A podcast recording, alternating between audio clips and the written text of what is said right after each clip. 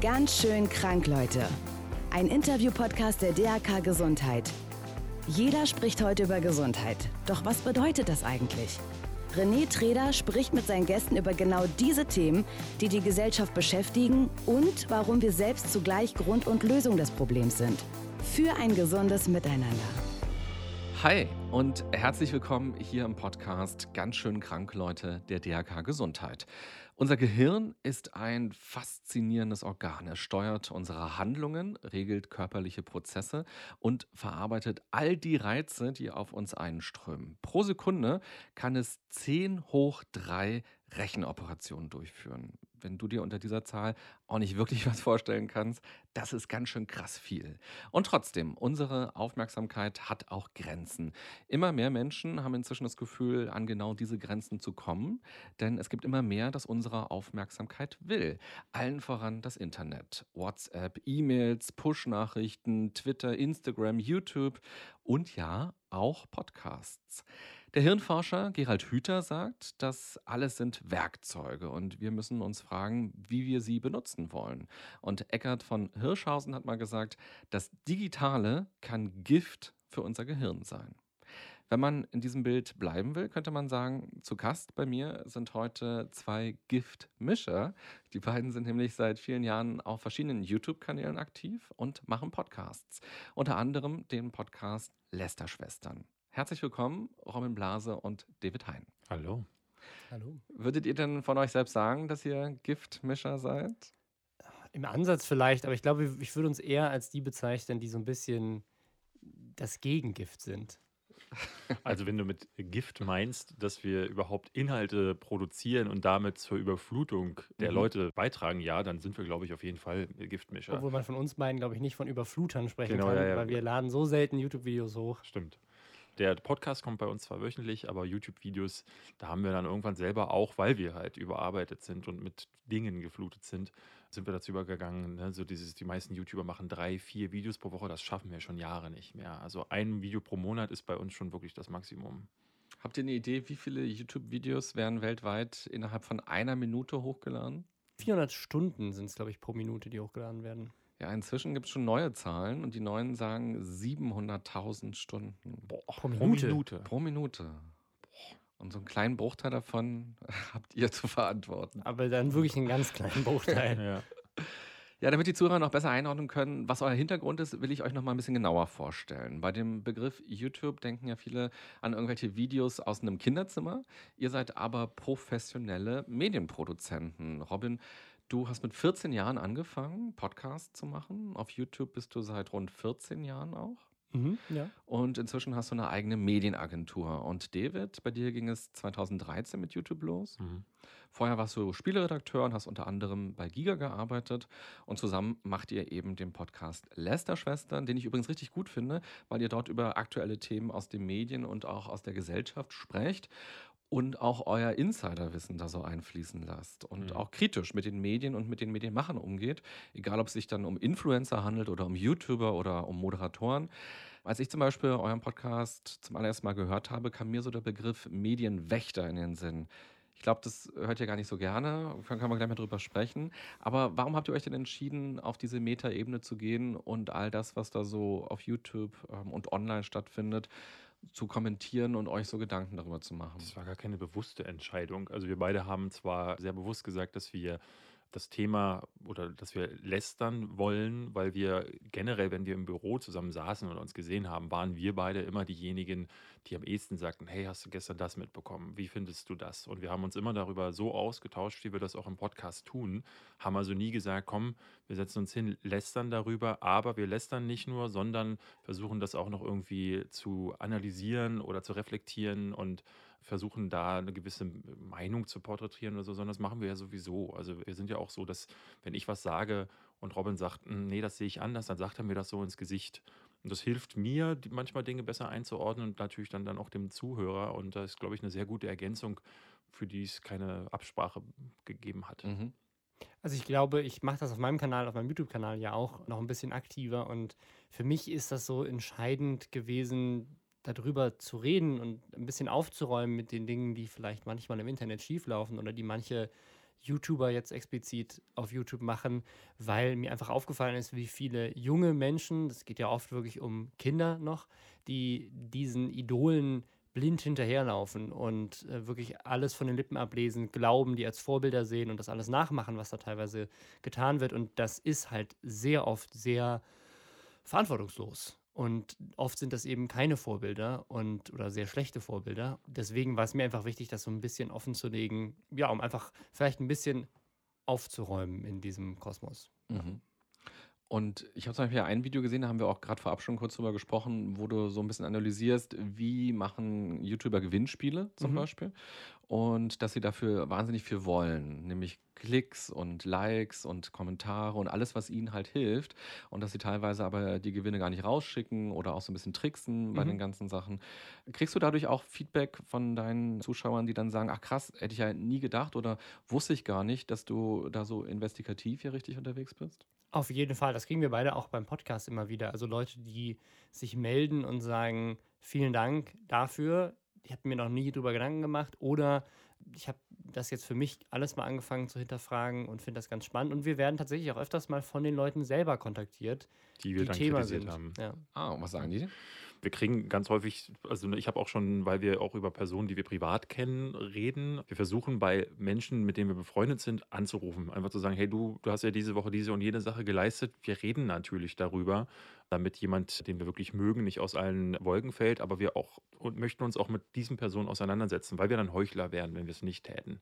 Und haben aber auch von Personen, die wir so ein bisschen kennen, so bitter enttäuschte Nachrichten bekommen, wo jemand sagte, hey, das habe ich von dir nicht erwartet, dass du diese und jene Sache denkst und ja, das, damit muss man umgehen können. Also ich war schon immer jemand, der die Dinge offen so gesagt hat. Ich denke mir immer, bei mir ist man eigentlich eher weniger überrascht. Eher noch bei Robin. Aber geht es dann darum, dass man enttäuscht ist, weil man merkt, was ihr denkt? Oder geht es eher darum, dass man enttäuscht ist, weil ihr Dinge ansprecht und aufdeckt, was bestimmte Leute dann vielleicht gar nicht so unbedingt angesprochen und aufgedeckt wissen wollen? Ja, na klar, ich meine, am liebsten würde jeder so, ne, wenn du dich irgendwo vertust, möchtest du es am liebsten unter dem Teppich äh, runterkehren. Ich glaube, bei vielen ist es immer wieder so, das nochmal konkret aus dem Mund zu hören, das kann ja auch schon wehtun. Also wir beleidigen ja nicht, aber Wahrheit kann halt auch ganz schön tief sitzen.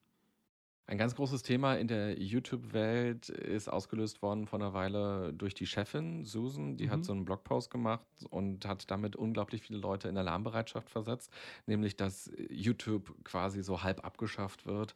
Zumindest, dass diese ganzen YouTube-Kanäle von Privatmenschen irgendwann nicht mehr vielleicht stattfinden können. Und das fand ich total spannend, was das für eine riesige Welle ausgelöst hat Mhm. und wie viele YouTuber sich da auch raufgesetzt haben, weil im Prinzip ist das ja Fake News, kann man ja eigentlich sagen. Denn es ist eher die Frage, wie will YouTube umgehen mit den rechtlichen Gegebenheiten, die da sind. Geht ja darum, dass YouTube Geld zahlen müsste für Rechte. Und das fand ich total spannend, dass dann plötzlich so Videos zu sehen sind von 14-jährigen Mädchen, die fast weinen und sagen, oh, meine YouTuber sind dann bald weg. Und Dann wird eine Selbstmordwelle passieren. ja, hatten habe ich auch sogar. gesehen, genau. Ja. Abgefahren. Äh, Und das fand ich sehr spannend, dass ihr das dann eben doch aufgreift und sagt, naja, stopp mal Leute, so ist es jetzt ja gar nicht. Ja, da, ich meine, um jetzt den ganzen Zuhörern die Angst zu nehmen, die jetzt denken, das würde tatsächlich eintreten, das Thema ist auch durch. Also die Mhm. Europäische Union geht ja um eine europäische Gesetzgebung oder eine Richtlinie zu dem Thema Urheberrecht.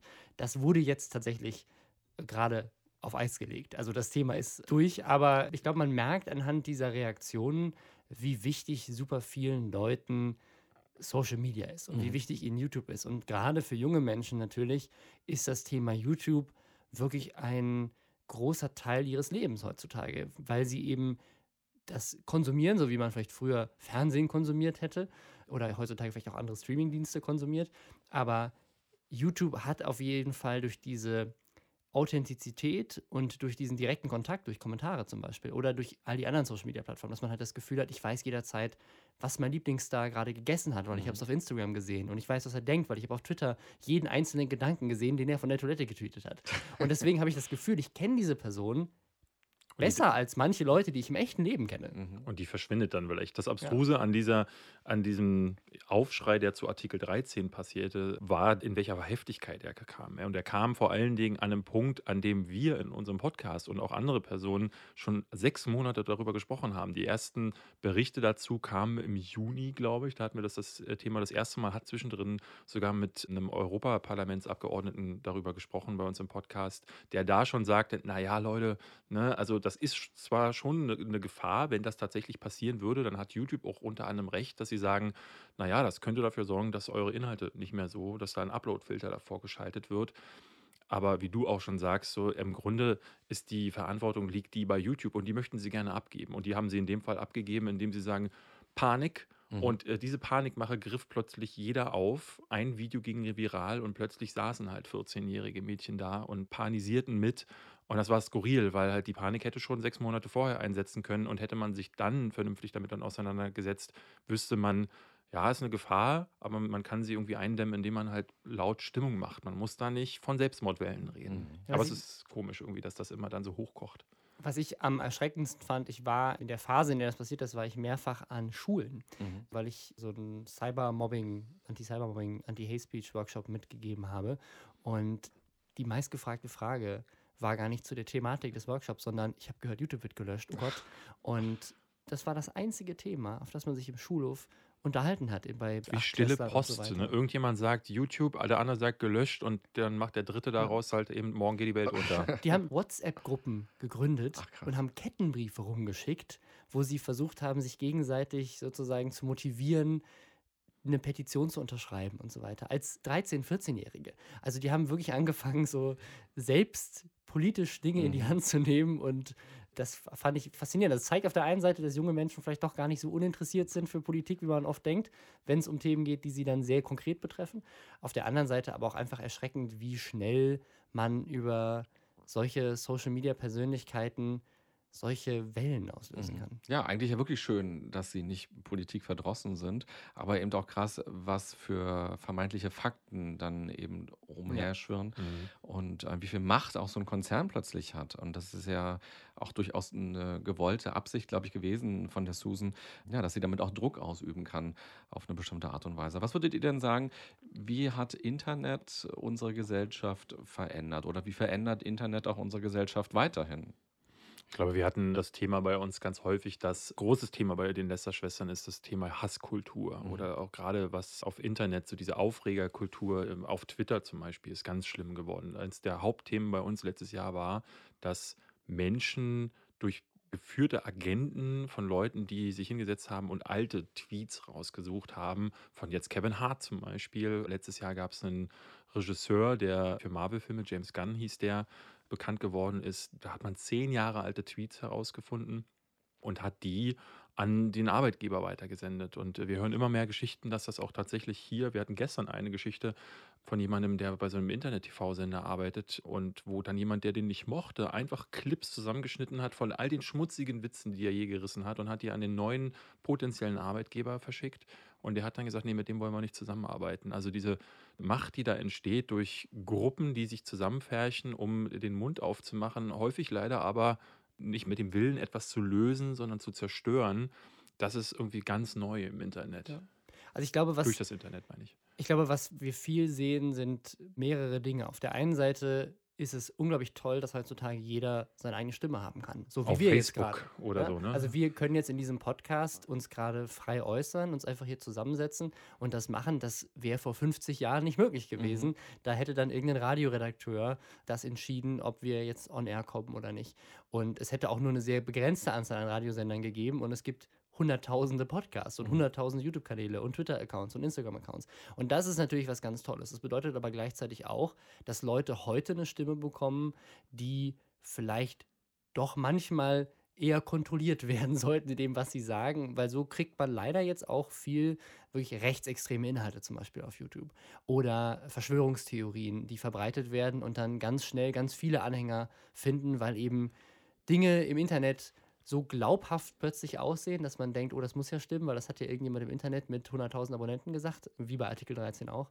Und das sehe ich auf jeden Fall als Gefahr. Das andere ist, dass durch, glaube ich, Text, weil viel im Internet ist ja geschriebene Kommunikation, sind Kommentare oder Tweets, dass es oft zu Missverständnissen kommt und dass in Aussagen was viel Schlimmeres reininterpretiert wird, als eigentlich dahinter steckt. Mhm. Gerade wenn man sich mit früher 140, jetzt inzwischen 280 Zeichen auf Twitter unterhält, aber das ist so eine begrenzte Anzahl an Zeichen. Du kannst dich den ganzen Subtext und die ganze Mimik und Gestik eines eigentlichen Gesprächs da unterbringen. Und wenn dann jemand irgendwas sagt, was vielleicht zum Beispiel ein Witz war, dann wird das oft als viel böser interpretiert, als es eigentlich gemeint ist.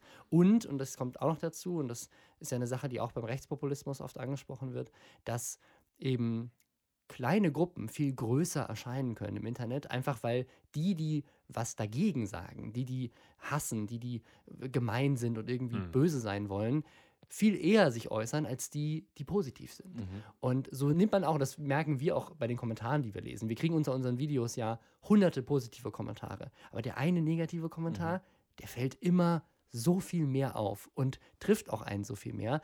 Und deswegen wirkt es plötzlich so viel stärker. Und wenn dann auch noch dazu kommt. Das macht halt viel ja. mit der Psyche von, ja. ne, nicht nur von uns, sondern eben auch von der jungen Kids. Ich meine, das Thema Mobbing ist ja sowieso eine Sache, aber generell ist die Sache, dass das Internet heutzutage dazu führt, dass junge Leute vor allen Dingen, aber auch Erwachsene sehr viel mehr mit allem konfrontiert werden. Wir sind so eine Überflussgesellschaft geworden, wo du hunderte Spiele dir jederzeit runterladen kannst, wo du auf Spotify gehst, jedes Album dir anhören kannst, jeden Podcast, das kommt noch dazu.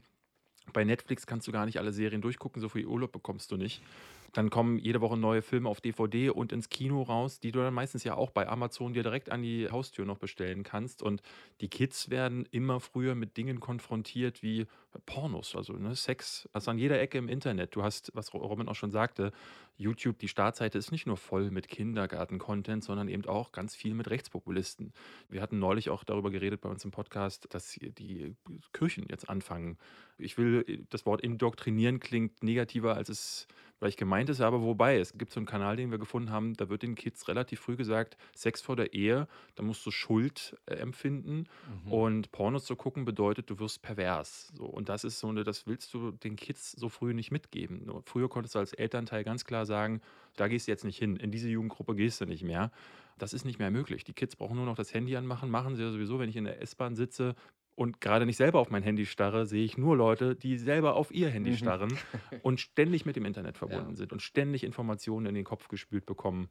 Und keiner hat mehr die Zeit, über sich, über seine Beziehung, über sein Leben nachzudenken. Jetzt habt ihr so viele Probleme angesprochen, die verbunden sind mit dem Internet. Was sind die Lösungen? Oder wie kommt man Atomkrieg. hin zu den Lösungen? Ich glaube, dass das Internet an sich ja was ganz, ganz Tolles ist. Und die Grundidee des Internets ist, ist eine wunderbare und das Internet hat uns allen ganz, ganz viel gebracht. Sei es die Möglichkeit, dass wir jetzt diesen Job ausüben können, aber sei es auch einfach, dass wir als Welt zusammengewachsen sind und dass Informationen einfach viel eher verfügbar sind. Und das Internet an sich ist was Wunderbares und hat, glaube ich, uns einfach als Menschheit weitergemacht. Aber gleichzeitig gibt es eben diese Probleme und ich glaube, es gibt keine Lösung, weil ich glaube nicht, dass die Probleme aus dem Internet kommen. Ich glaube, die kommen aus uns selber. Ich glaube, die kommen aus der Gesellschaft. Das Internet ermöglicht uns nur, es viel eher an uns ranzulassen und viel eher aus uns rauszulassen mhm. und verstärkt es dadurch. Die und, Suchtgefahr, ja. die jeder auch mit in sich trägt, ne, die du ja dann hast, wenn du, manche werden sexsüchtig, manche haben äh, Probleme mit dem Rauchen, was auch immer. Und diese Süchte treten noch häufiger auf mittlerweile. Spielesucht kannst du im Internet auslaufen. Internetsucht ist, glaube ich, mittlerweile auch ein Ding. Oder Handysucht, habe ich gehört, ist jetzt ganz neu, sodass du auch handysüchtig sein kannst. Das ist, glaube ich, eine große Gefahr das kommt auch aus, aus uns Menschen, aber wie Robin auch sagt, ich habe nicht das Gefühl, dass es dafür, also viele sagen ja, es muss einen bewussteren Umgang mit dem Handy geben. Den wird es nicht geben. Die Leute werden, das wird eher immer schlimmer. Ich glaube nicht, dass es irgendwie Kampagnen gibt. Vielleicht gibt es irgendwann mal Verbote, ne, wie es bei Zigaretten irgendwann der Fall war oder wie es bei Alkohol ist, dass es zumindest eine Altersgrenze gibt. Ich finde bei Handys schon sehr okay, wenn ein elfjähriges Kind, meine Nichte ist elf, und läuft mit dem Handy durch die Gegend und guckt schon YouTube. Und ich denke mir die ganze Zeit, nein, eigentlich will ich ihr das wegnehmen. Und wann würdest du dir das wieder geben wollen? Nie. also, kann ich gar nicht sagen. Also das ist, glaube ich, schwierig, aber ich glaube, da wird es in den nächsten Jahren immer mehr psychologische Studien vielleicht auch geben, hoffentlich, die vielleicht da eine, eine Maßgabe herausfiltern. Aber da hängt ja so viel dran. Also deine Nichte geht in die Schule, 50 Prozent der anderen Haben oder ein 90 Handy. Ja. haben das. Sie hat es nicht. Sie ist Outsider. So, und sie kann natürlich trotzdem die Videos sehen. Aber das gab es immer. Früher waren es die Schuhe oder die, das, das Schleifchen im Haar. Also ich glaube, so diese, ne, das, wie Robin schon sagt, so viele Probleme, die dann äh, aus dem Internet kommen oder damit zusammenhängen, sind Probleme der Gesellschaft. Mhm. Also das, das war es, gab es immer, wird es immer geben. Das ist dann nicht das Handy. Also ich habe dann, ich hab dann einen leicht anderen Ansatz als du. Also ich bin eher der Meinung, dass ein Verbot oder das auch gerade bei Kindern das wegzunehmen und deswegen zu sagen, zu verbieten, dass das eher nicht funktioniert, weil meine Eltern haben es bei mir so gemacht. Bei mir gab es damals zwar noch nicht das Thema Handy, aber bei mir war damals das Thema Videospiele zum Beispiel. Meine Eltern haben einfach mir verboten, Videospiele zu spielen. Und als ich dann irgendwann endlich die Gelegenheit hatte, das zu tun, habe ich es halt einfach du nichts anderes ich mehr gemacht? nichts anderes gemacht, außer Videospiele zu spielen, weil es halt auch so verlockend war. Weil es war ja dieses Verbotene, alle anderen Freunde durften das. Wenn ich bei denen zu Besuch war, wollte ich nicht mit denen irgendwie was anderes spielen, sondern ich wollte nur deren Videospiele spielen, weil ich das da dann ausleben konnte. Und als ich dann irgendwann selber alleine zu Hause durfte, war das mein einziges Hobby. Ich habe das Hobby dann irgendwann so ein bisschen zu Beruf gemacht, aber vielleicht auch ein bisschen deswegen, weil es so ein Verbot war. Und deswegen ist mein Ansatz eher das des, des Medienpädagogischen. Also ich glaube, es ist einfach wichtig, wir als Erwachsene auch, aber ich finde auch gerade bei Kindern, dass man den gesunden Umgang mit dem Internet und mit Social Media m, beibringt. Und ich habe so ein bisschen das Gefühl, also so was ich so mitbekommen habe von jüngeren Teenagern, aber auch Kindern, ist, dass viele so sich jetzt schon in diese rebellische Anti-Handy-Phase entwickeln. Also einfach weil die Eltern so viel am Handy sind, dass jetzt oft Kinder schon das Gefühl haben, Mama, jetzt mach doch mal das Handy weg, sondern spiel mal mit mir was Richtiges, spiel Ah, mal mit mir cool. ein Brettspiel. Das ist auch eine schöne Entwicklung, wenn das so ist. Das fände ich ganz spannend. Aber ich glaube, dass es einfach super wichtig ist, dass wir diesen bewussten Umgang früh beibringen und anstatt mit Verboten ranzugehen, einfach mehr ja, Bewusstsein zu schaffen für das, was wir da eigentlich tun. Und zum Beispiel, das ist dieses ganz typische, ne, du mein- meintest gerade Handysucht, aber ich glaube, was ja auch schon mit Studien belegt wurde, ist dieses Thema, dass, dass Instagram und Facebook depressiv machen in Teilen, weil man einfach die ganze Zeit nur schöne Mhm. Dinge sieht. Ja, ja. Und man dann denkt, mein Leben ist so scheiße im Vergleich zu all diesen anderen Menschen, die die ganze Zeit nur am Strand liegen in Ich hab- diesen Ich Instagram-Fotos. habe sogar neulich so eine Tabelle gesehen, wo in, in so einem optischen Graphen wurde dargestellt, welches äh, soziale Medium macht am krankesten. Mhm. Und äh, äh, Instagram und Snapchat waren, glaube ich, ganz weit da vorne, weil du halt einfach ne, nur Urlaub siehst, nur Party und denkst so, oh, ich habe das nicht. Total. Es gibt eine ganz aktuelle Studie von der Universität von Pennsylvania von Dezember 2018. Und da ist rausgekommen, wenn man 30 Minuten am Tag Facebook und Instagram und so weiter nutzt, dann ist es am besten. Und wer es länger nutzt, der macht sich unglücklich und traurig und äh, depressiv tatsächlich. Also finde ich auch ein spannendes Ergebnis. 30 Minuten ist äh, relativ wenig im Vergleich zu vielen Fast, anderen. Finde ich fast schon viel, muss ich sagen. Ich bin äh, auf Instagram am Tag immer so, ich, tatsächlich ist es bei mir so Langeweile, wenn ich irgendwo sitze und denke, ach, naja, guckst du mal so durch. Und bei den Instagram Stories oben sind es bei mir immer so viele, obwohl ich gar nicht vielen Leuten folge, weil jeder äh, hat irgendwas zu sagen. Leute, die ihr Frühstück filmen und so, den meisten entfolge ich ja sogar, wenn sie mich zu sehr voll spammen. Aber ich denke mir dann äh, schon immer bei dem Fluss, der da reinkommt an Bildern, das überfordert mich schon, dann gehe ich schon raus. Also ich bin vielleicht zehn Minuten am Tag auf Instagram. Aber insgesamt online, wie, da bist du noch länger als eine halbe Ach, Stunde. weiß ich, also online. Du, ich dachte, du meintest nur auf Facebook oder auf Instagram. Social Media halt, haben die sich angeschaut. ja genau. gut, wenn äh, Social Media ist ja eigentlich auch, YouTube ist ja auch ein soziales Medium, Mhm. wenn man ehrlich ist. Und Ja, Reddit auch. Also ich denke mal, dann, dann sind wir eigentlich wahrscheinlich eher so acht Stunden am Tag. Ich zählen E-Mails auch dazu, also weil dann sind es nämlich wirklich acht Stunden. Dann Ja, wirklich der gesamte allerdings. Arbeitszeit und auch danach wir verbringen müssen, eigentlich wir im müssen die ja häufig auch scannen für den Podcast. Das ist eine schöne Ausrede und Suchtverhalten gleichzeitig. Das ist Ganz Ja. großartig. Aber du, David, du hast schon seit einem Jahr nichts mehr gepostet bei Facebook. Woran liegt's? Facebook ist einfach, ich habe irgendwie da das Gefühl, das war schon früher so, dass ich habe, als ich angefangen habe, war ich auch einer von denen, die sagten so, hey, heute ist ein schöner Tag, ich gehe zur S-Bahn. So, das war, sind, sind die ersten Versuche, die ich bei Facebook, ich glaube sogar mein allererster Post war, so jetzt steige ich in die U-Bahn oder irgendwie sowas ganz Banales und heute schäme ich mich dafür, weil ich dachte, das ist halt so, ne, ich diese Aufmerksamkeit, die man dadurch erwecken will, weil man hofft, das liked jetzt jemand oder das findet jetzt jemand gut das, das brauche ich nicht. So, Mhm. ich habe über die Jahre festgestellt, aber auch durch die Entwicklung, die ich gemacht habe auf YouTube, da habe ich ja auch eine Entwicklung durchgemacht, weg von Likes und äh, immer mehr Klicks generieren hin zu Selbstverwirklichung. Und für Selbstverwirklichung brauche ich eben nicht, dass die, dass die Leute das abliken. Deswegen poste ich auch bei Instagram vergleichsweise wenig, mache ich auch immer noch und ich merke auch dann, ich gucke dann schon auch immer mal wieder regelmäßig. Na, gibt es da jetzt ein Like? Was schreiben die Leute? Sieht da gut aus auf dem Bild? Aber das hat stark abgenommen und ich bin froh, dass es so ist. Ich merke dann auch, dass das immer wieder kommt. Wir haben Leute beide um uns herum, die da ganz stark drauf achten, die dann da sitzen und das immer wieder refreshen. Was sagen die Leute? Oh nein, ein Dislike. Und das nimmt die Leute dann persönlich mit davon versuche ich mich zu distanzieren. Mhm. Aber du hast auch mal gesagt, wenn jetzt jemand unter deinem Video schreibt, so du bist früher lustiger gewesen, dann ist das schon etwas, was dich auch trifft. Also was mich nicht trifft, ist, wenn jemand sagt, du Hurensohn, weil das kommt alle fünf Minuten vor auf YouTube. Das hast du halt, kannst du dich gar nicht gegen wehren. Aber inhaltliche Kritik, wenn sie zumindest, wenn sie fundiert ist, da komme ich dann schon ins Wanken, weil ich dann denke, hm, hat er denn vielleicht recht? Und ich glaube, selbst wenn sie weniger fundiert ist, das sagte Robin ja vorhin, selbst wenn jemand schreibt so, na, bist du alt geworden oder so, oder hey, du siehst schwul aus, das ist auch so eine Sache, die ich ganz viel gehört habe. In der Masse ist es dann schon so, dass du dann denkst so, hm, also so ein kleiner, so ein kleiner Riss entsteht hinten und du fängst auf jeden Fall an, an dir zu zweifeln. Aber da ich das jetzt 15 Jahre lang mache und vorher als Journalist auch schon das ging von Drohungen gegen meine Eltern, wenn ihnen eine Filmkritik nicht gefallen hat, bis zu den banalsten Beleidigungen.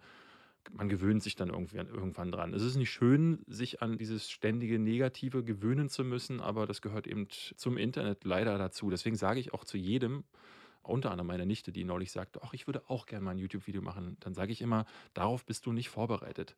Ne? Weil da kommt dann nicht nur Gutes. Und die Dinge musst du erstmal verkraften können. Und das ist, dauert Jahre. Und selbst die, jemand, der ein dickes Fell hat, hat da immer noch mit zu kämpfen. Deswegen kann ich das fast niemandem empfehlen, sich auf diese öffentliche Bühne zu begeben. Eins der Dinge, die ich so mit am gefährlichsten, in Anführungsstrichen, oder bedenklichsten finde, ist diese ganze Like-Kultur. Also es geht ja um Herzen, um mhm. Sterne, um Daumen, um Likes. Die werden halt eingefordert. Ich sage das am Ende des Podcasts ja auch manchmal so. Wenn euch das gefallen habt, dann zeigt uns das und gebt mal ein Herz oder ein Like, weil es irgendwie auch schön ist, so zu wissen, aha, Leute haben sich das angeguckt, haben ihre Zeit investiert oder angehört und mochten das, was man getan hat. Das ist ja auch schön. Aber tatsächlich dieses Hinterherrennen und meine Sorge ist, dass wir in so eine Bewertungskultur immer stärker reinkommen, dass man also direkt äh, durch die Welt auch zieht, auch offline und ständig denkt, ja gut, schlecht, gut, gut, schlecht und Gibt immer so ein Stempel drauf macht. Gibt ja erste Experimente. Das glaube ich jetzt, wo war das? Hier in Deutschland ist doch neulich dieser Fall bekannt geworden von einer Lehrerin, die das auf dem Prinzip einer Black Mirror-Folge, ich weiß nicht, ob äh, ihr die gesehen habt, das ist, glaube ich, in der dritten Staffel gewesen. Da ging es darum, dass es so ein Social Media Bewertungssystem für Menschen im realen Leben gibt. Wenn du gute Taten machst, dann bekommst du, bekommst du ein Like. Wenn du, äh, wenn Mhm. du was machst, was negativ ist, zum Beispiel bei Rot über die Ampel gehen oder dich in der Schlange nach vorne drängeln, bekommst du einen negativen Stern. Und die sind dann tatsächlich so wichtig, dass die dich im Sozialgefüge nach oben oder unten stufen. Du wirst auf Geburtstagspartys nicht mehr eingeladen, weil deine Likes nicht reichen. Mhm. Angeblich hatte ich gelesen, dass in China Mhm. Hier in China gibt es dieses Social Credit System. Das dieses ist, Social, aber gibt es das schon? Ja, Das ist- das Testweise. gibt's Das in testweise, einer ne? Stadt, ja. Und hier hat es neulich eine Lehrerin an der Schule irgendwie durchgeführt, testweise. Und das hat desaströse Ausmaße angenommen. In, auch in China nimmt man ja an, dass das ganz furchtbar nach hinten losgehen kann. Ich will mir so eine Welt gar nicht ausmalen. Und wir sehen zum wir Beispiel, leben ja teilweise schon so ein bisschen in dieser Welt. Weil Ist ja wir das, also diese Follower-Anzahl zum Beispiel, die öff also wenn du jetzt meinst, auf Geburtstagspartys einzuladen, das ist schon so. Also wir es merken, öffnet sogar, äh, ne, wir Ja. haben das so, äh, sogar Herzen. Was, äh, es gab schon mehrere Diskussionen mit jungen Damen, die ich geführt habe, die dann eher so, naja, okay, der Typ ist nett, aber oh, wie viele Follower hat er? Mhm. Das ist, es, du hast, siehst manchmal sogar, die, wie sich die Augen langsam öffnen, aber auch bei Kids. Ne? Du hast es an ja, Schulen ja, ganz ja. häufig. Ich habe das schon öfters gehabt, dass Kinder zu mir kommen und die mich kannten und die stellen, sagen so, hey, können wir irgendwie ein Foto mit dir machen, können wir ein Autogramm haben? Und dann bildet sich so eine kleine Traube und wir, ich mache, gebe da ein paar Autogramme, mache ein paar Fotos und irgendwann kommen dann wegen dieser Traube andere Kinder dazu, die mich dann nicht kennen. Mhm. Und die sich dann auch mit anstellen und sagen so, hey, ich will auch ein Foto mit dir machen. Dann fragen sie meistens so, hey, wie viele Follower hast du denn? Und wenn ich dann sage, ja, so 200.000, dann sagen sie, oh nee, okay, dann das ist ja, also Paluten hat eine Million, äh, der ist cooler. Das größte Problem ist für auch die, die Leute, die daran beteiligt sind, wir haben das bei einigen YouTubern schon erlebt, die depressive Zusammenbrüche erlebt haben. Liant ist äh, einer der größeren, der hat äh, zusammen mit Dagi B angefangen, die ja mit zu Deutschlands bekanntesten YouTuberinnen gehört und ist abgestürzt, gerade weil irgendwann, als sie dann ging aus seinem Leben, sank seine Relevanz. Und du merktest, dass jemand, der sein Leben lang, der ist aufgewachsen damit. Ich glaube, seit, äh, seit er 14 war, hat er damit angefangen. Und wenn du die ganze Zeit nur gewöhnt bist, dass du für jeden Furz, den du machst, und ganz häufig ist es nicht mehr, was die Leute auf YouTube produzieren oder auf Instagram, abgeliked wirst, durchgefeiert wirst. Das schafft ein völlig verzerrtes Bild von dir selbst. Und einige Leute heben total ab und stürzen dann umso tiefer, ganz häufig. Und manche vielleicht merken es gar nicht, dass sie sich extrem verändern. Ja. Selbst in meinem Umfeld gibt es eine Person, die sich durch den Ruhm so stark verändert hat, dass ich diese nicht mehr wiedererkannt habe. Meinst du Robin? Ja, ja. Ich wollte den Namen nicht nennen, aber schön, dass du es direkt herausgefunden Ja. hast. Das, was du gerade beschrieben hast, das gilt ja nicht nur für Influencer oder YouTuber, das gilt ja auch für in ja. Anführungsstrichen ganz normale Menschen, Ja. die nicht davon leben, sondern die als Krankenschwester arbeiten oder als Pfleger und halt auch gucken, so, oh, jetzt mein Foto von den Malediven hat jetzt plötzlich nur 20 Likes, woran liegt's denn? Ich habe neulich in der U-Bahn gesehen, da haben sich zwei Mädchen zufällig wieder getroffen, die sich irgendwie kannten und die eine ging auf die andere zu und meinte, oh, geht's dir denn gut? Du hast schon vor lange gar nichts mehr bei Instagram gepostet. So. Und da dachte ich, was ist das für eine ja. absurde Frage? Ich hatte Also- neu- neulich habe ich das Dschungelcamp geguckt. Ich verfolge das nicht so viel, aber habe mitbekommen, dass einer der Kandidaten Domenico hieß er. Der hatte einen großen Beef, also ich, ich bin nicht so drin, in, aber er hatte einen Beef mit einer jungen Dame, mit der er vorher wohl in einem anderen Format schon war. Während dieses Formates, wo er sich dann öffentlich in sich verliebte, stellte sich aber raus, hat er noch eine Freundin zu Hause, die schwanger ist. So, und äh, in dem Dschungelcamp sagte er jetzt neulich in einem Gespräch mit einem anderen Teilnehmer, ja, also ich werde jetzt auf jeden Fall bei meiner jungen Familie bleiben, weil ich muss dir das sagen, ich habe neulich ein Bild mit meiner kleinen Tochter hochgeladen, das hatte 10.000 Likes mehr als wirklich das hat er das- genau so das hat gesagt. er- oh Ganz Gott. übel. Und das, wenn du jetzt auf Instagram gehst, uns hatte eine Leserin gestern angeschrieben, meinte, guckt euch mal den Kanal an. Der wird an Grund und Boden gehasst, weil die Leute ihm unter anderem das schreiben. So, dass, wie kann man nur für Likes seine Tochter und ne, du gehst zurück zu deiner Familie nur wegen Likes. Und das ist wirklich die nächste Stufe von Scheiße. Wir haben jetzt schon länger auch über Kinder gesprochen. Also wie alt sollte man sein, bis man das macht? Da gibt es jetzt nicht die ultimative Antwort, aber halt mal so ein Abwägen. Robin, du hast ja eine zweijährige Mhm. Tochter, Emily. Und du hast dich entschieden, oder ihr als Paar habt euch ja entschieden, äh, dass man sie auch sehen kann. Also Mhm. sie ist auf dem Video zu sehen und du hast mal gesagt, sie hat Influencer-Gene, weil sie sich selbst auch gerne auf den Videos sich anschaut, so vom, vom Tag, was ihr so Mhm. gemacht habt und so. Wieso habt ihr euch entschieden, sie damit reinzuziehen? Hast du Angst, dass sie irgendwann euch verklagt und sagt, so meine Bildrechte, was, was soll Ähm, das? Also wir, wir machen das inzwischen auch nicht, nicht mehr. Also wir haben das gemacht, als sie ganz, ganz klein war, also als null Wiedererkennungswert hatte. Und wir haben das auch nicht bei mir auf dem Kanal gemacht, wo ich 200.000 Abonnenten habe, sondern meine Freundin hat sozusagen selber angefangen, ja, ihr, ihr Leben als Mutter zu dokumentieren. Und da war unsere Tochter natürlich auch ein Teil davon. Aber vor allem mit dem Gedanken des Austausches. Also sie hat das gemacht, weil sie nach Berlin gezogen ist äh, in der Schwangerschaft, quasi mit mir zusammen und all ihre Freunde aber in Düsseldorf wohnen und ihre Familie auch.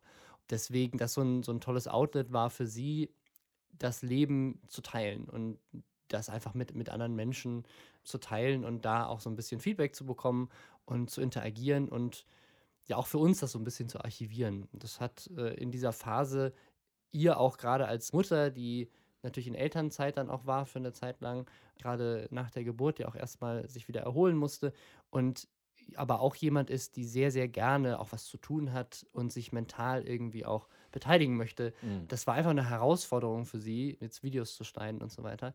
Dass unsere Tochter der Teil davon war, wir haben überlegt, verpixeln wir jetzt das Gesicht oder versuchen wir sie da möglichst rauszuhalten. Es gibt ja auch andere Vlogger, die das so machen. Ich glaube, wenn der Kanal jetzt hunderttausende Abonnenten erreicht hat oder hätte, dann hätten wir es sicherlich auch anders gemacht. Aber in diesem ganz kleinen familiären Kreis, wo dann durch mich natürlich auch noch ein paar Leute dazugekommen sind, aber ich glaube, der Kanal hat 1000 Abonnenten. Das war für uns dann in dem Moment, weil es irrelevant ist, dass wir gesagt haben, das ist für uns nicht was Schlimmes im Internet zu sein. Das Mhm. sehe ich auch immer noch so. Also ich finde das nicht dramatisch, als erwachsener Mensch oder auch als Kind in irgendeiner Form im Internet zu sein. Ich verstehe natürlich das, das Interesse zu sagen, ich will Kinder irgendwie davor schützen.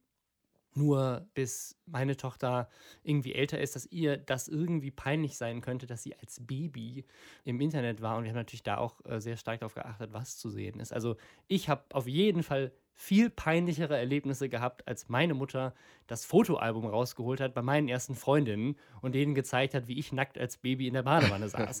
Also da finde ich das im Internet äh, weniger schlimm. Auch da, man muss natürlich sehr bewusst damit umgehen, was man zeigt und auch wie lange und in welcher Form und auch an was für eine Menge an Menschen. Klar, aber der Unterschied ist, ich konnte gestern Mhm. das Video von deiner Tochter sehen Ja. und egal wie viel ich im Internet gesucht habe, die Babyfotos von dir habe ich nicht gesehen, weil die sind bei Ja, deiner Mutter im Die Album. sind bei meiner Mutter im Album, ja. So, da gibt es immer noch den Unterschied. Habt ihr auch negative Kommentare daraufhin bekommen, dass Leute sagen, das ist unverantwortlich oder wie könnt ihr bloß? Ich habe abseits von, dass man selber in dem Moment nicht zustimmen kann, dass man quasi sein, sein Recht am eigenen Bild als Kind nicht abgibt, zu sagen, noch kein Argument gehört, was irgendwas Negatives für meine Tochter bedeuten würde. Weil ich habe ja auch mit 14 schon angefangen, im Internet aktiv zu sein. Da war ich auch noch nicht volljährig.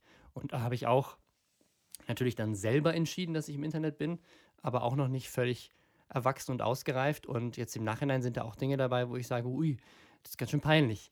Aber das ist trotzdem Teil von meinem Leben und deswegen sind das keine Sachen, für die ich mich schäme. Und ja, abseits davon, dass, dass meine Tochter nicht die Möglichkeit hat zu sagen, ich möchte nicht, dass das im Internet ist, weiß ich jetzt nicht, was Negatives passieren sollte. Außer, dass sie vielleicht mit 14 irgendwann sagt, boah, ihr seid scheiße, dass ihr das mal gemacht habt. Was ich mir gefragt hatte, war, unabhängig davon sogar, ob man es online stellt oder ob man es für sich behält, mhm. dieses ständige gefilmt werden, ist ja auch so ein Lernprozess im Sinne von, ah, was ich gerade hier mache, hat Bedeutung oder die Kamera ist immer dabei mhm. gefühlt oder ich schaue mir nochmal an, was ich gemacht habe oder das ist ja etwas auch, selbst wenn man es wirklich nur für sich filmt ja. und nicht online stellt, dass wenn man heutzutage aufwächst so als Kind, dass dieses Monitoring immer so dabei ist und das scheint ja was sehr Wichtiges zu sein, wenn die Erwachsenen sich so viel damit damit auseinandersetzen. Also ich glaube, einfach damit es jetzt auch in dem Podcast nicht falsch rüberkommt, ich glaube, auf dem Kanal meiner Freundin sind zehn Videos. Mhm. Also es ist jetzt nicht so, als hätten wir jeden Tag alles gefilmt, sondern wir haben wirklich nur spezielle Momente für uns festgehalten und auch nicht über also die Welt. den ganzen Tag, sondern wir haben ja einfach kleine Momente dokumentiert und das zusammengeschnitten. Also da ist jetzt ist es nicht so, als wäre den ganzen Tag würde da eine Kamera laufen, sondern eher an ja, speziellen Momenten, wie das erste Mal irgendwas zu erleben, wie im mhm. Zoo zu sein oder mhm. das sind so Momente, die dabei sind. Ich bin da tatsächlich sehr strikt, was das angeht. So, ich, ich sehe das ja anders. Wir hatten da schon häufig drüber gesprochen, weil ich persönlich mein Privatleben versuche, so gut wie möglich zu schützen und rauszuhalten. Jetzt zu Weihnachten war es wieder höchst skurril. Ich war zu Hause bei meinen Eltern und ohne dabei gewesen zu sein, wusste ich, was alle anderen, denen ich folge, auch auf Instagram oder auch Freunde, zu Weihnachten machen. Was es gab zu essen, was die Kids äh, für Geschenke bekommen haben, generell wie die gesamte Familie aussieht. Und das fand ich nicht nur skurril, weil ich es nicht verstehe, warum man das machen möchte, sondern finde das auch nicht gut, muss ich ganz offen sagen. So. Und ich glaube, gerade als jemand, der viele Follower hat, also die großen YouTuber beklagen sich ganz häufig dann plötzlich, dass plötzlich Fans vor ihrer Wohnung stehen mhm. oder dass die Freundin, mit der sie sich in den Videos zeigen, attackiert wird von Mädels, die dann eifersüchtig sind. Oder aber, dass sie erklären müssen, also wir hatten schon mehrere Fälle, dass Leute ihre Affären und äh, Beziehungen unglaublich detailliert ausleben im Internet und dann aber echauffiert sind, wenn sie dann erklären müssen, wo denn jetzt die Freundin ist. So, es gab diesen einen Fall, wo, äh, ich glaube, Unge war das, der sagte, na komm Leute, also jetzt frag doch nicht ständig, wo die ist. Naja, du hast sie zwei Jahre die ganze Zeit in die Kamera gehalten. Natürlich wollen die Leute mhm. das wissen. Ne?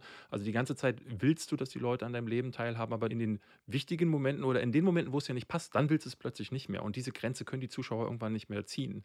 Und ich möchte meine Familie oder auch meine Kinder später nicht den Kommentaren aussetzen, wie ich es vorhin sagte. Das, was ich abbekomme und ab kann, weiß ich nicht, ob das meine Mutter kann oder so. Ne? Sie kriegt das vielleicht dann auch gar nicht konkret mit, aber ich möchte das auch einfach nicht lesen. Dieses Tor öffne ich gar nicht erst. Es gibt zwar bei mir bei Instagram auch, ich glaube, zwei Bilder, wo meine Nichte zu sehen ist. Aber das ist es dann auch schon gewesen. Viel mehr gibt es von mir. Es gibt keine Freundinnen, keine Familie, nicht die Wohnung meiner Eltern oder so. Und äh, auch bei Instagram nehme nehm ich diese Schritte nicht mit. Also ich glaube, was, was für mich ja so ein Faktor ist, also wir haben natürlich da auch äh, uns viel über Gedanken gemacht. Und äh, also nochmal zu sagen, es kommt hier die ganze Zeit so rüber, als, als würden wir wirklich jeden Moment filmen und alles online nee, stellen. Also, nee, hast wirklich, du ja schon. also du sagst zwei Fotos, das sind halt zehn Videos. Also es ist jetzt nicht gerade so, als also im Vergleich zu manchen Mama-Bloggerinnen, die jeden Tag da Sachen hochladen, ist das ist das wirklich kein Vergleich. Aber ich glaube, wir haben für uns einfach so entschieden, Videos und YouTube und all diese, all diese Dinge sind einfach ein sehr großer Bestandteil von unserem Leben. Videoproduktion ist das, was wir leidenschaftlich beruflich machen. Und für uns das zu archivieren, zu filmen als Familie, ich würde mir auch wünschen, dass aus meiner Kindheit mehr Videos existieren würden. Das war nur damals noch nicht so möglich technisch.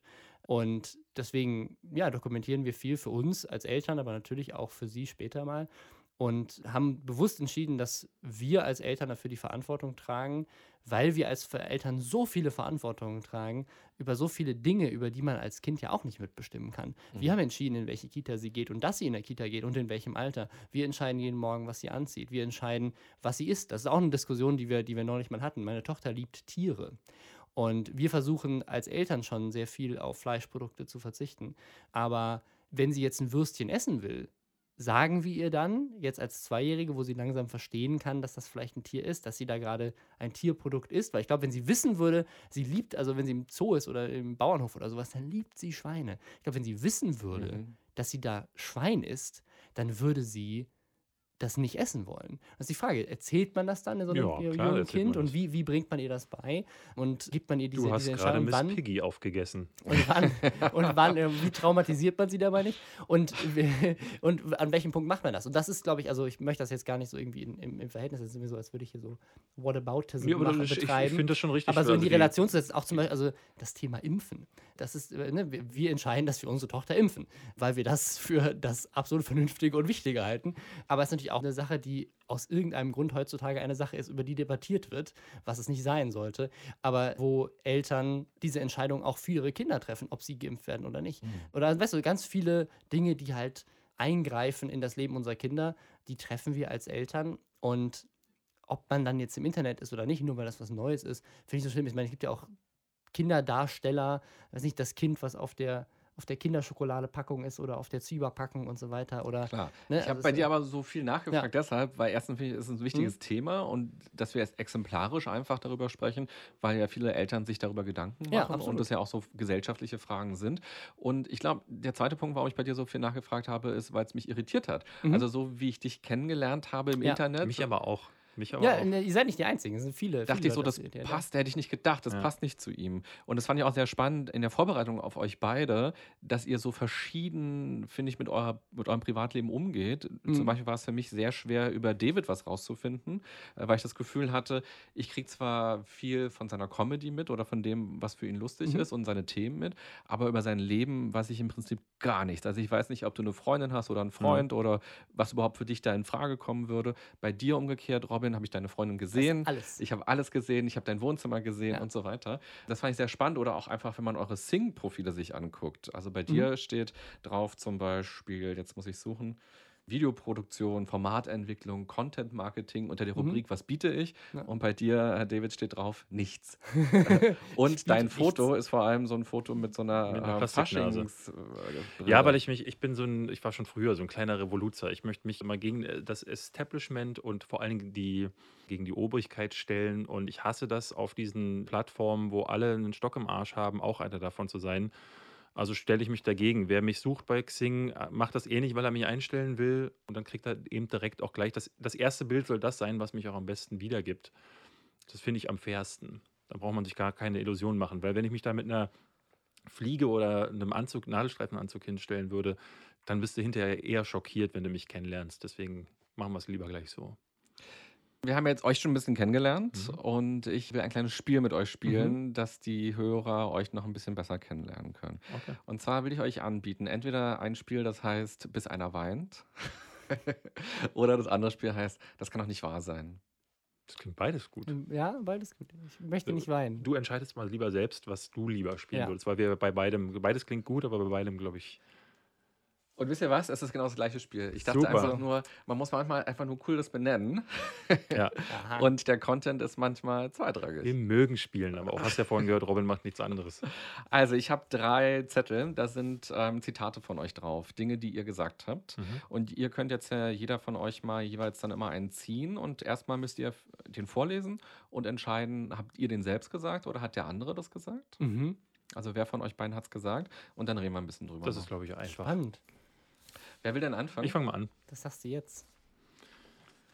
So, hier steht, ich würde mich auf eine Bühne stellen und mich mit Scheiße einreiben. Äh, nee, Das- ich würde mich auch auf eine Bühne stellen und mich mit Scheiße einreiben. Das hast ganz klar du Das gesagt. habe ich gesagt. Ja. weißt du noch, in welchem Zusammenhang? Nein, überhaupt nicht, aber solche Worte benutzt nur ich. Dafür ist Robin, dafür ist, sein Mund ist immer mit Seife ausgewaschen, meiner nicht. Aber ich weiß tatsächlich nicht, wann ich das gesagt habe. Du hast es gesagt im Interview mit Joyce Ilk.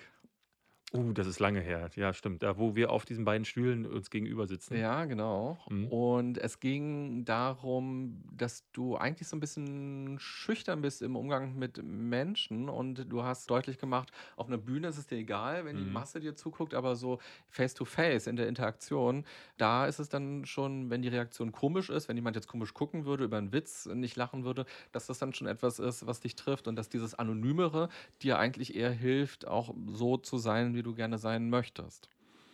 Weiß ich gar nicht, ob ich die Aussage noch unterschreiben würde. Ich glaube, äh, über die Jahre, es ist ja jetzt auch sechs Jahre her, glaube ich, dass ich das Interview geführt habe, habe ich auch nochmal über mich gelernt, dass, dass so diese Unsicherheiten haben wir ja alle. Ich glaube, da in dem Moment habe ich nur das ausgesprochen, was wir alle empfinden, der eine mehr, der andere weniger. Manchen fehlt das vielleicht, mir auch nicht.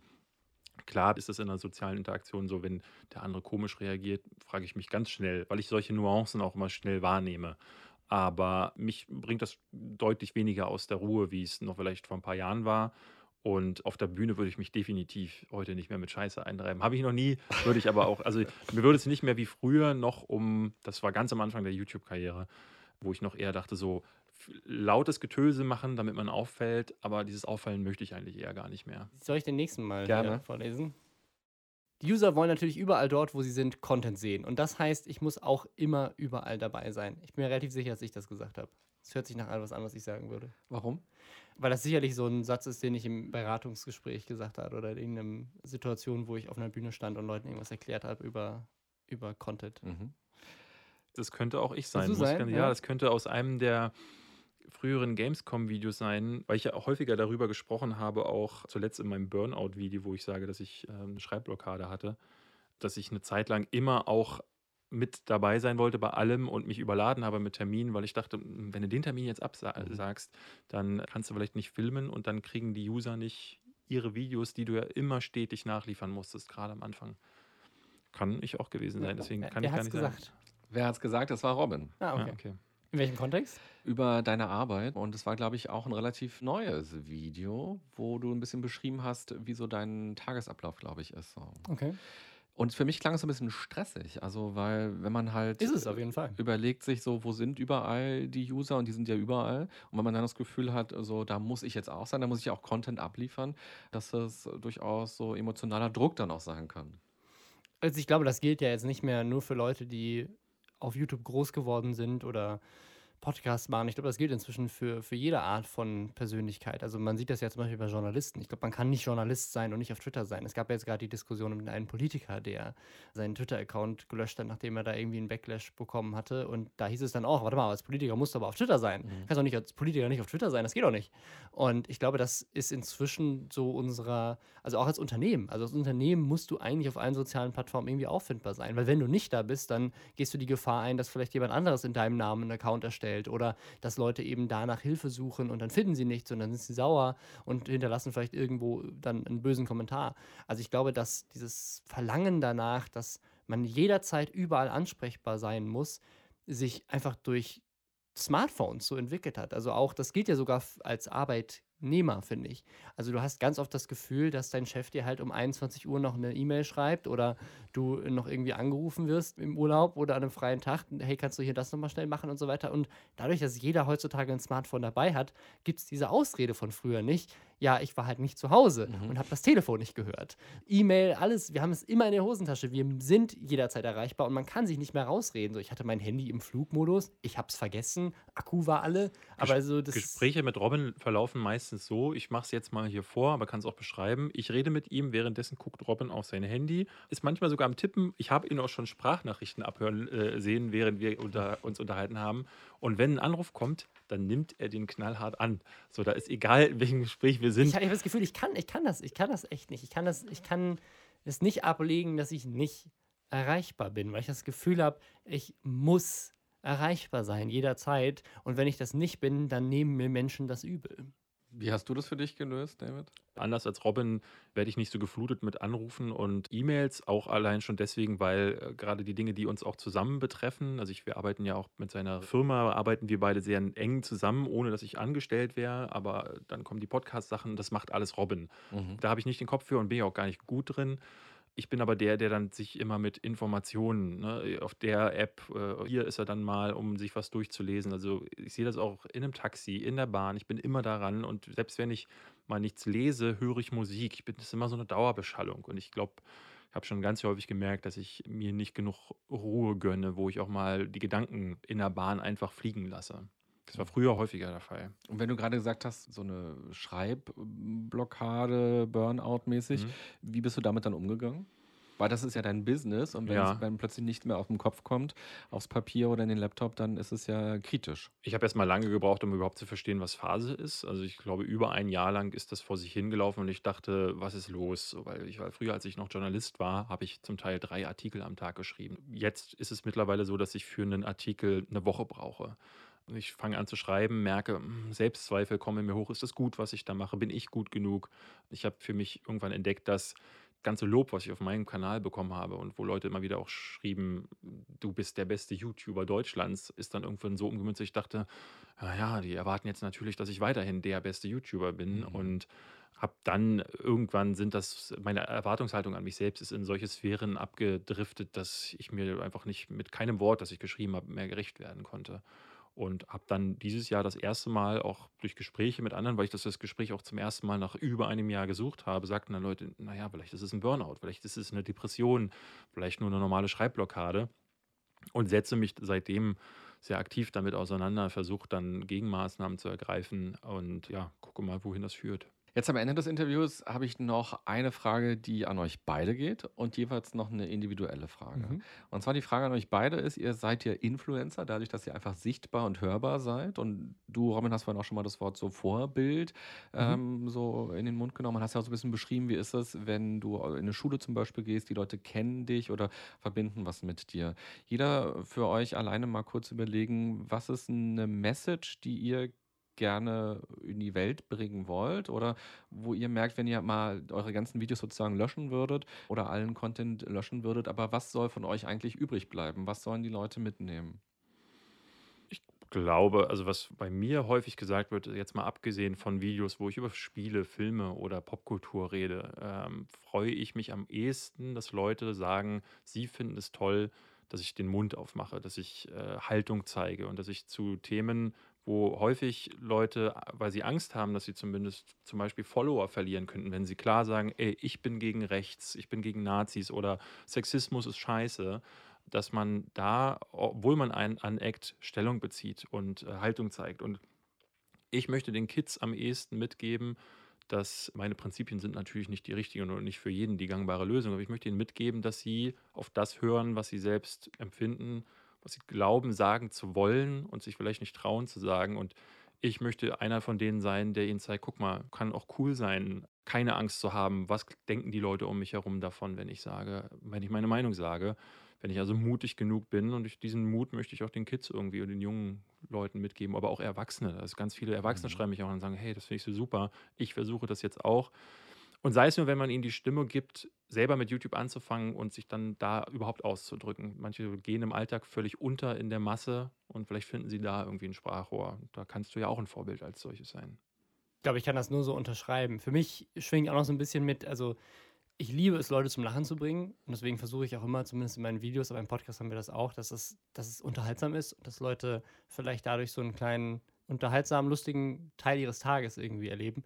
Und äh, auf der anderen Seite, was mir super wichtig ist in den Inhalten, die ich mache, ist, Leute zum Nachdenken zu bewegen und sie dazu zu bringen, vielleicht nicht einfach zum Beispiel das nachzupappern, was sie bei anderen bekannten YouTubern gehört Oder auch haben. bei uns. Oder auch bei uns. Also auch generell einfach zu sagen, nehmt nicht immer alles, was ihr im Internet hört, für bare Münze, sondern informiert euch, hinterfragt Dinge und nutzt Quellen, die auch glaubhaft sind und lest nicht einfach irgendeine Überschrift auf Facebook und geht dann hin und sagt so, ja, das ist jetzt so. Mhm.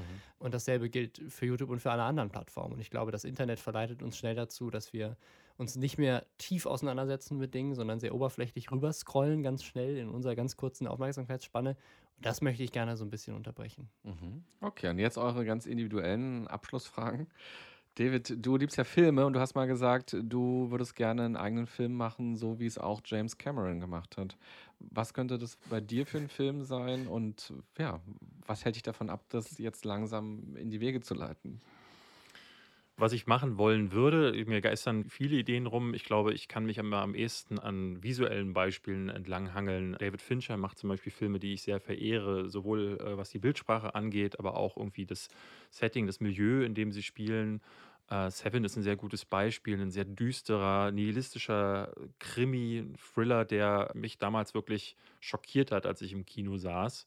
Sowas möchte ich, so extreme Reaktionen auch hervorrufen, dabei aber tolle Bilder auf die Leinwand bringen. Und ja, warum ich das nicht mache, das ist, das ist wirklich eine gute Frage. Also ich glaube, auf der einen Seite bin ich, ich bin gerade so in dieser Situation, das kennen ganz viele Menschen. Sie haben ein hehres Ziel und könnten das möglicherweise erreichen, müssten dafür aber einen großen Berg bewältigen. Und das Problem ist, dass ich so viele kleine Berge pro jeden Tag bewältige. Also der Stress, der sich im Alltag aufbaut, sorgt dafür, dass ich immer wieder sage, ja, nächsten Monat, da gehen wir das aber an, da schreibe ich dann aber Skript und dann werde ich mal schauen, dass ich die Kontakte aufbaue. Oder man muss es ganz offen sagen, ich habe genug Geld, um zu sagen, ich mache einfach aus eigener Tasche, finanziere ich einfach einen Film das wäre es mir wert, zu sagen, ja, nehme ich jetzt einfach mal ein paar 10.000 Euro und stecke die in so eine eigene Produktion. Aber ein bisschen traue ich mir das noch nicht zu. Ein bisschen habe ich auch das Gefühl, dass ich mich da selbst immer belüge, dass ich sage, das kommt dann bald, weil der Stress ist ja zu hoch. Mal gucken. Ich hoffe, das ist eine Sache, die, die nicht länger passiert, weil es ja ist ein großer Wunsch, den ich gerne umsetzen wollen würde. Ja, viel Spaß dabei. Danke. Und äh, Robin, bei dir habe ich bei Twitter gesehen, da mhm. gibt es mehrere Einträge, die losgehen mit äh, zum ersten Mal habe ich, zum Beispiel zum ersten Mal war ich auf der Cebit, zum ersten Mal war ich in der Lindenstraße, zum ersten Mal habe ich wieder an einem Turnier teilgenommen. Also mhm. solche Sachen habe ich gefunden. Was würdest du denn in diesem Jahr zum ersten Mal gerne machen wollen? Puh, das ist schwierig. Würde ich gerne zum ersten Mal machen in 2019. Ich glaube, eine Sache, die wir beide sehr gerne zum ersten Mal machen würden, ist auf Tour gehen. Wir haben 2018 zum ersten Mal durch den Podcast einen Live-Auftritt gehabt und das war eine ganz tolle Erfahrung. Gerade wo wir das von diesem Social Media Like-Thema haben. Mhm. Auf einer Bühne zu stehen vor 300 Leuten, die alle gekommen sind, weil sie von einem unterhalten werden wollen und dann lachen und klatschen und das ganz toll finden und einen tollen Abend haben, wegen den Dingen, die man da auf der Bühne sich überlegt hat. Und das ist ein ganz tolles Gefühl, weil es diese Bestätigung, nach der wir, glaube ich, alle immer auf der Suche sind, so ins reale Leben zurückbringt. Und das hatten wir als Leute, die halt sonst eigentlich immer nur im Internet zu Hause sind, so zum ersten Mal. Wir haben nie Fan-Treffen oder ja. so gemacht, so äh, äh oder das, wo viele YouTuber sich dran beteiligen, vorher auch schon diese Unterschriftentouren. Das haben, ich habe das nie gemacht, du hast das nie gemacht. Und es war das erste Mal, dass Menschen gekommen sind wegen dem Content, den wir machen. Mhm. Und nicht, weil da jemand auf der Bühne steht, der ist berühmt, komm, da gehen wir mal hin. Und das war schon, das war ja. schön. Und das mal wirklich so richtig zu machen, so wie andere Podcaster das ja auch schon sehr erfolgreich getan haben oder wie das ja eigentlich gang und gäbe ist als Schauspieler oder irgendwie Comedian oder was weiß ich. Und wir sind ja irgendwie nichts davon, aber gleichzeitig auch alles so ein bisschen. Das auch mal zu erleben und zu gucken, so mal in ganz Deutschland Leute zu treffen und eben rauszugehen aus dieser Internet-Kommentarkultur, sondern sich gegenüber zu sitzen und zu sehen, was das, was man da macht, eigentlich auch bei den Leuten bewirkt. Und ich habe es ja eben gerade schon gesagt, mir ist es wichtig, Leute zum Lachen zu bringen. Und wenn wir das dann auf der Bühne schaffen und da lachen 300 Leute, dann ist das ein ganz tolles Erlebnis. Und das würde ich gerne dieses Jahr mal in ganz Deutschland haben. Zum ersten Mal. Ja. Dann viel Spaß beim Umsetzen. Danke dir. Ganz am Ende des Interviews gibt es immer drei Halbsätze, die alle Gäste beantworten müssen. Und wir können die mal über Kreuz beantworten. Also der erste fängt mit dem ersten Satz an und so weiter. Mhm. Und wer will denn loslegen? Wer will den ersten Satz? Du guckst wieder zu mir. Ja, mache ich. Ja. Okay, also ein gesundes Miteinander bedeutet für mich Kommunikation. Und der erste Schritt dorthin wäre? Sich zu respektieren. Und dafür sollten wir mindestens einmal täglich ganz viel Schnaps zusammen trinken. Was? Wie würdest du das beantworten? Mit weniger Alkohol. Uns ja gegenseitig wertschätzen und wahrnehmen und was nur über Kommunikation geht. Das ist eine Schleife. Ja, das ist eine Schleife, das ist ein Teufelskreis. Ja. Aber positiver. Das ist ein positiver Teufel, ein Engelskreis. ja, vielen Dank, Robin. Vielen Dank, David, dass ihr hier gewesen seid, euch Zeit genommen habt und auch eine Stunde lang nicht auf euer Handy geguckt habt. Ja, wow. Ich habe hab auf dein Handy, was da, ja. wo der Timer läuft, habe ich immer so ersatzmäßig äh, rüber geguckt. Danke auch äh, an dich. Es war, war wirklich ein schönes ja, Interview. Danke. Vielen Dank. Schön, das freut mich. Ja, ich fand es auch sehr spannend, euch zu interviewen, weil ihr ja mit dem Internet lebt, so wie wir alle, aber vor allem ihr arbeitet damit ja auch. Und das ist natürlich ganz besonders spannend, dann zu sehen, so wie ist Work-Life-Balance immer so ein blödes Wort, aber wie kriegt ihr das hin, ähm, da zu leben und wie nutzt ihr das vor allem? Und wenn man sich Gedanken macht über aktuelle Phänomene oder auch über Probleme, lohnt es sich ja manchmal in die Vergangenheit zu schauen. Da findet man dann Antworten. Im Mittelalter, da gab es einen Mediziner und Philosophen, den man heute auch noch kennt, weil er einige Bücher geschrieben hat. Paracelsus hieß er. Und einen seiner Gedanken kann man ganz wunderbar auf das Internet übertragen, finde ich. Nämlich, alle Dinge sind Gift.